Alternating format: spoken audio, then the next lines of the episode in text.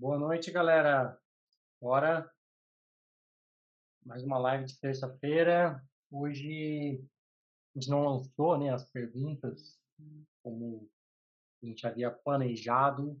A gente viu que essa dinâmica não funcionou tão bem quanto a gente gostaria. Então a gente vai tentar trazer novamente alguns assuntos para as terças-feiras e vamos seguindo a ideia. Bom, assunto de hoje, live 319, gerenciando um caos. Isso, na verdade, tem sido um pouco do que eu e o Arthur tem passado por esses, vamos dizer, por esses últimos tempos aí, né? Eu não tô nem olhando para o caos corona, né? Tô olhando para o caos mesmo, caos, caos org desorganizada, caos cliente desorganizado, caos do dia a dia mesmo, tá? Sem olhar para outros caos que a gente sabe que a gente tem, mas que de certa forma a gente vai conseguir fazer um gancho aqui e, e colocar isso num, num todo aqui e discutir isso. Então, é. bora lá, para quem ainda não conhece, meu nome é Fernando Souza. Boa noite, galera. Meu nome é Arthur Anelli. Hoje tinha um lugar inusitado. É. Mas estamos aí, estamos. Faz parte de um dos caos, né? Faz parte, faz parte. Não tem como. Mas como o Fernando falou, acho que é uma coisa que a gente vem vivendo e o caos não, não necessariamente precisa ser algo ruim, apesar de que se você não organizar isso direito e não enfim, ou você vai aprender com a dor, o que a gente vai dizer aqui, que é o nosso caso, ou você vai fazer isso antes e organizar antes o seu caos ali, né, digamos assim. Então, de novo, pode ser tanto para suas tarefas, quanto para a org, quanto para o seu, seu trabalho, enfim. Sempre vai ter um caos, pequeno ou grande, acontecendo, né? Bom, o primeiro tópico que a gente traz é identifique o que é um caos ou quem é o caos, porque são duas coisas diferentes, né? E em alguns casos você pode ter até os dois cenários juntos ali. Né? Mas na maioria dos casos você tem ou o que é o caos ou quem é o caos.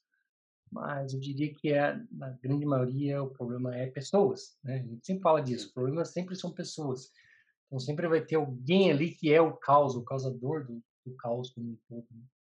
E às vezes esse alguém pode até ser você mesmo, né? então cuidado, né?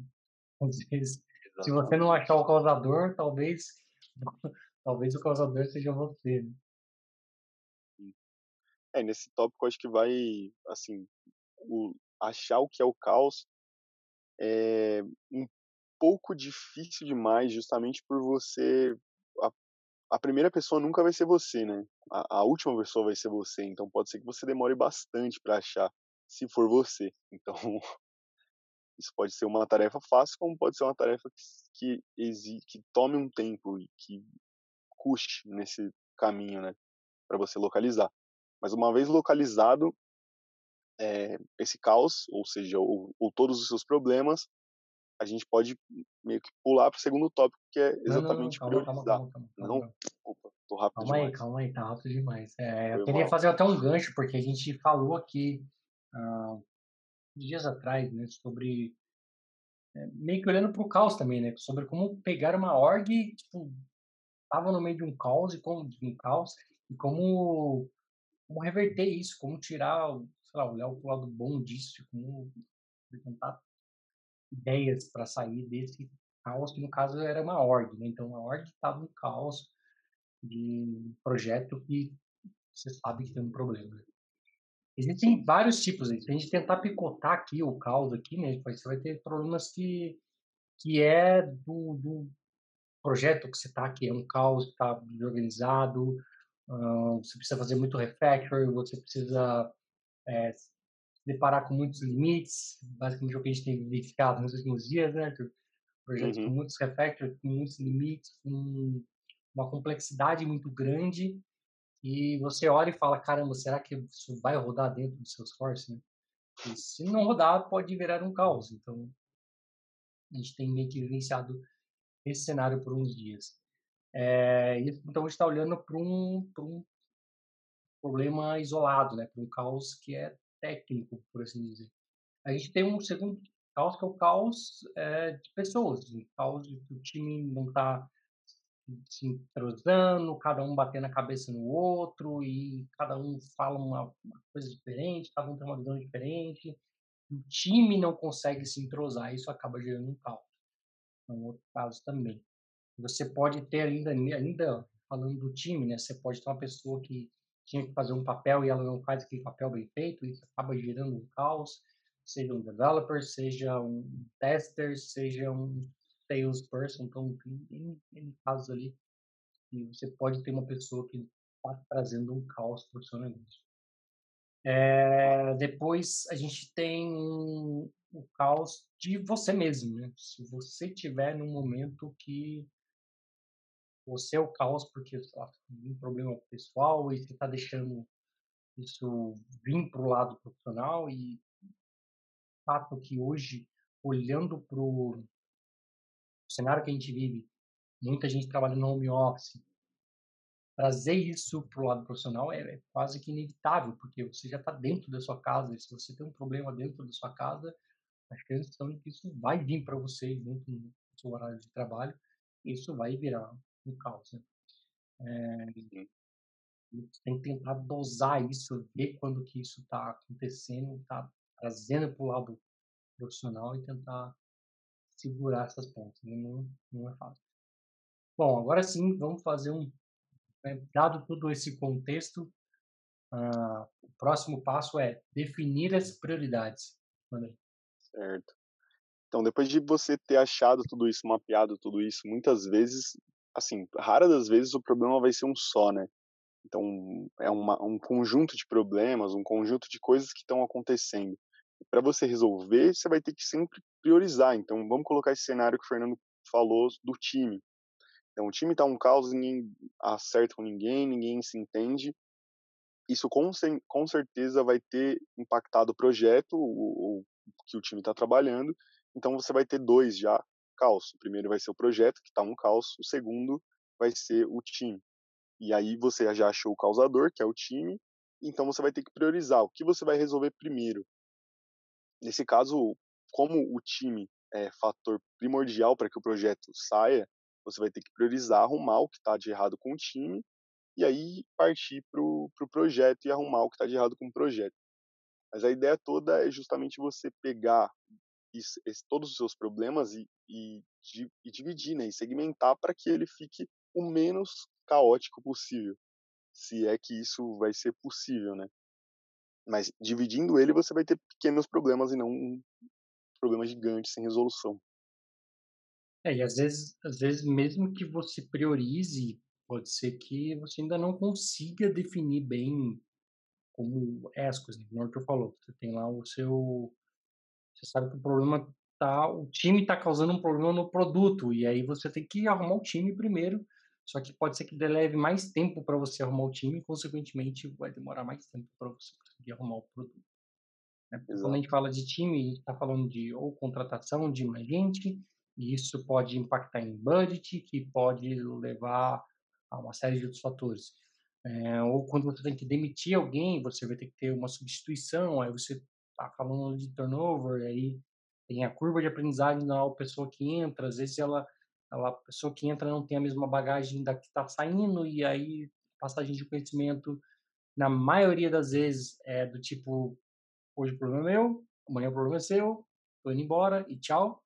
Né? Principalmente se você está desligando alguém, exatamente esse foi o cenário, né? Sim. dia para noite aquele problema para de ser da pessoa e você acaba ganhando uma responsabilidade maior.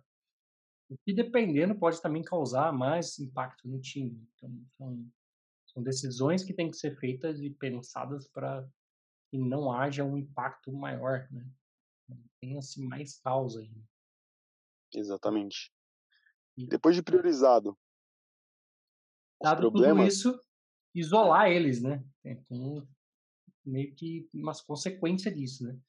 Se você uhum. priorizou o problema, você vai isolar ele e tratar ele de forma, às vezes até separada, né? Às vezes nem, nem sempre porque você priorizou os dois, ele, você tem que fazer esse para depois fazer esse. Você pode separar e dividir essa responsabilidade, o famoso dividir para conquistar, né? dividir as responsabilidades ali e conseguir tratar problemas de forma isoladamente. Então, problema no time, você vai ter que fazer contratação. O problema era uma pessoa específica do time, você realoca aquela pessoa para uma outra outra área, um outro projeto. Então, você meio que já resolveu um problema ali. E agora você vai ter que começar a fazer o refactor. Então, parte de fazer uh, as coisas já, se puderem ser em paralelos, o máximo que puder em paralelo. Isso a gente está tratando aqui um problema de time, mas lembre-se que existe outro. Pode ter um problema de limite dentro da plataforma. Como é que você vai isolar isso? Como é que você vai lidar com isso? Às vezes você vai ter que parar para falar. Um passo disso é estudo. Vou ter que estudar para poder descobrir como resolver esse problema. Outro passo é fazer o refactor do que estava feito e acabou quebrando o, o produto que estava trabalhando. O outro passo pode ser o que, que vai impactar essa troca? Vai demandar mais tempo, que não estava no cronograma, muitas das vezes, ou se não 100% das vezes, vai ser para acontecer, né?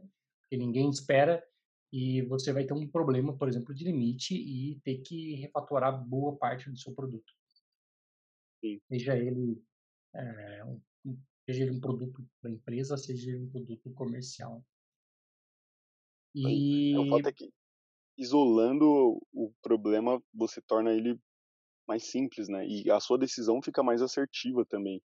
Apesar de que muitas das vezes, mesmo isolando, aqui a gente pegou um caso que você vai poder isolar e olhar só para ele separadamente.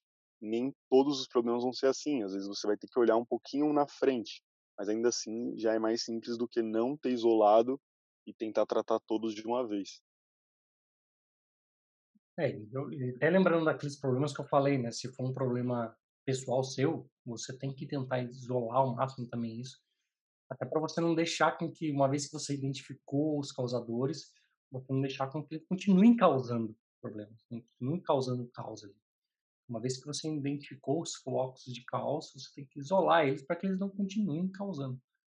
Se você for o foco do caos, você tem que sair do cenário, pedir um dia para refrescar a cabeça, etc. O Irã falou aqui nos comentários é, a palavra da vez, a palavra, a, a palavra da moda e dos desesperados, refactor. É, eu acho assim, a gente já fez refactor, cara, de, olhando para o código, né? De coisas que ainda nem tinham sido lançadas, né? A gente está trabalhando num produto e antes de finalizar o produto a gente viu que tinha que fazer um refactor. Eu acho que isso ele faz parte do processo, né? E, e eu acho que o grande ponto aqui, além do, do refactor, eu, eu colocaria o déficit técnico. Porque o déficit técnico vai fazer com que você tenha que ter um refactor. Então, quando você coloca alguém para codificar, para criar algo que ele tem aquele déficit técnico, isso vai fazer com que você, em dado momento, tenha que refatorar.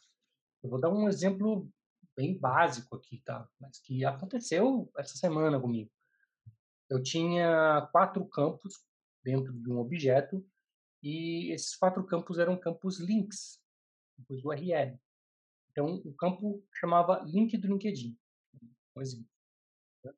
E o link do LinkedIn, quem criou, criou como um texto de 50 posições. Então, a pessoa que criou, ela tinha déficit técnico porque ela não sabia que, por exemplo, uma URL hoje, ela tem pelo menos 255 caracteres. É, pelo menos não. E, e a Salesforce já tem um tipo URL para isso. Qual é a vantagem de você usar o tipo URL em vez do tipo texto 50? Se você usa o tipo URL, quando você coloca esse campo na tela, ele vira uma URL mesmo, ele vira, vira um link, você consegue clicar e abrir o URL. Em contrapartida, se você criou como um campo texto, ele vai ser só simplesmente um texto, embora ele tenha https www.linkedin.com qualquer coisa, ele não vai ser clicável, porque ele é um campo texto. Agora, quando você transforma isso em um campo de link, de, link, né, de URL, ele passa a ser clicável. Só que o refactor não foi tão simples assim. Por quê? Porque eu tenho uh, a mudança, quando eu fui mudar, eu me deparei com um web to lead. Olha, o web to lead está usando esse campo. Tudo bem, fui no mapeamento, desliguei o campo e troquei. Aí fui trocar, o mesmo campo ele ia tanto para conta quanto para contato. Quando eu fui trocar o próximo, ele falou, cara, você não pode trocar porque está sendo usado numa classe XPTO, ou seja, tem que envolver código. Entrar no código, comentar o código, fazer alteração, comentar o código e tudo mais para poder fazer isso acontecer. Então, acho que isso é um pouco do déficit técnico. Né? O déficit técnico acaba que você tem que, algumas vezes, refatorar. Aí. Boa. Faz parte do, do, do, processo, né? faz parte do, do quanto maduro é o seu time, do quanto os seniors, os arquitetos estão olhando para o que está sendo criado. Né? Então, identifico até que nesse, nesse cenário foi um erro meu de não ter levantado a bola antes. Ali. Né? Poderia muito facilmente ter identificado isso lá atrás, antes de esperar isso entrar em produção, para corrigir um problema já em produção, no meu caso, já no meio do caos. Né? Sim. É, mas tem hora que, também, fazendo até um gancho, tem hora que não tem muito o que fazer, né? Tem hora que você não consegue resolver o caos ou você não consegue resolver o problema e tudo bem, cara. Acho que tem hora que, que tá tão caótico o cenário que tem coisas que vão passar e, e se você ficar se você for uma pessoa que se martiriza muito e eu já fui bastante assim já de tipo não aceitar uma falha não aceitar alguma coisa que, que esteja em desacordo com o que eu me propus a fazer hum, parou, tipo, não conseguia mais fazer nada, não conseguia mais pensar em nada, só resolver, tentar fazer a coisa acontecer da forma que eu queria.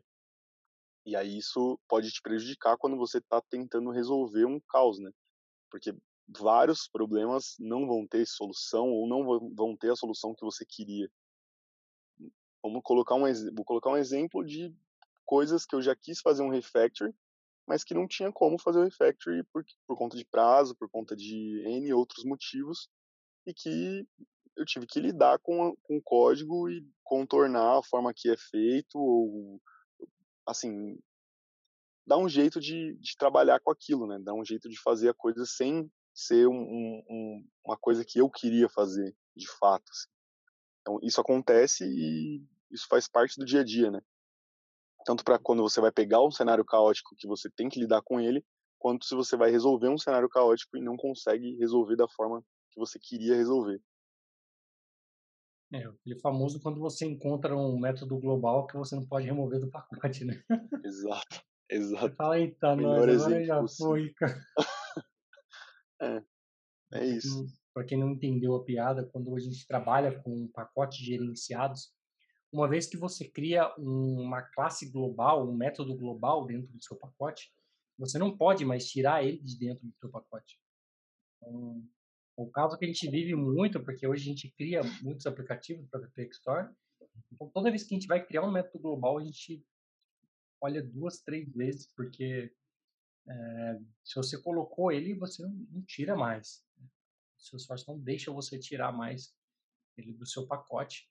E se você fez alguma classe e em dado momento você se arrependeu dela, já era, você vai ter que conviver com aquilo. Já, já, aconteceu comigo, eu querer mudar algumas coisas e não poder mais, porque, cara, você já colocou, é uma, um método global, ele vai ficar lá. Por mais que você comente todo o código que tem dentro dele, a assinatura dele vai continuar lá e não tem o que você faça. Isso é, eu acho que é bem ruim, mas eu entendo que a Salesforce tenta, de certa forma, blindar, porque como você falou que era global, qualquer um pode usar e ela não sabe quem está usando, quem não está usando, para você simplesmente poder remover. Acaba sendo um pouco ruim. Para quem não gosta de ter um certo lixo ali, isso acaba virando um lixo que não como você remover nunca mais. Bom, dado tudo isso, a gente fecha aqui com um aprenda a dar notícias ruins. Eu lembro que Inclusive, essa foi uma das eh, perguntas que meu chefe me fez na entrevista. Eu já tinha dado notícia ruim para alguém, ou como eu dava notícia ruim para alguém. Eu tinha acabado de fazer isso ó, poucos dias atrás para um cliente. Eu expliquei exatamente o cenário o que estava acontecendo, como que eu dei a notícia e etc. E, e eu vejo que isso é extremamente importante. A gente tem que saber dar notícias ruins, porque nem todo todos os caos que a gente vai enfrentar ao longo do tempo, eles vão conseguir ser resolvidos da melhor maneira. Quer dizer, eu acho que não tem como a gente resolver um caos. Se está um caos, alguma coisa vai ser afetada. Ou o prazo, ou o custo, né? ou alguma coisa vai ser sacrificada. Não tem como você, é um, é um alguma coisa vai, vai ter que cair. E aí você tem que aprender a dar notícias ruins de uma forma, vamos dizer assim, que não gere mais caos, né? Você tem que apontar, obviamente, que o quanto antes, quanto antes você conseguir gerar essa, essa notícia, né, dar essa notícia ruim, antes você vai conseguir voltar a focar no caos, né, ou pelo menos nas prioridades e, isolar os problemas e trabalhar neles. Porque se você ficar consumindo aquilo do tipo, você tem que falar que está dando ruim, tem que falar que está dando ruim, vai, vai empurrando com a barriga, sem dar notícia ruim, é, você está queimando aquela gordurinha que você tinha que talvez fosse fazer toda a diferença. E você olha logo no começo e fala, olha, tem um problema assim, assim, assim. De repente, a pessoa até consegue trazer mais recursos, trazer mais maneiras de você resolver aquele problema. De repente, ela tem um contato que vai te ajudar com a solução daquele problema e você ficou ali martirizando, ficou consumido com aquilo, ficou é, com aquele medo de falar, não vai dar problema, não vai dar para entregar porque tem um problema de limite dos seus esforços e fica batendo a cabeça, virando noite, tentando contornar aquele limite e às vezes era algo simples, né? às vezes era algo simples que quando você dá uma notícia ruim, a pessoa fala, você já falou com o ciclano? Eu acho que ele já passou por isso. E ele pode te dar um, uma solução de minutos, às vezes, e você ficou ali se martirizando com aquilo, achando que, que era um caos seu, e você assumiu aquele caos para você e não espalhou o caos né, para todos que deveriam ter a responsabilidade por ele. Acho que é quando a gente chega num caos, nem sempre a responsabilidade é só sua. Aliás, eu acho que nunca vai ser só sua, né?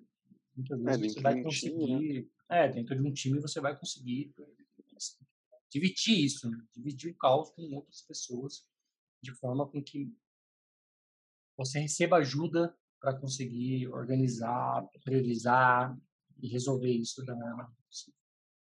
Boa. Beleza, pessoal? Ah, é todos, um forte abraço. Gente se vê amanhã, às 9h41. Tchau, tchau. Falou, galera.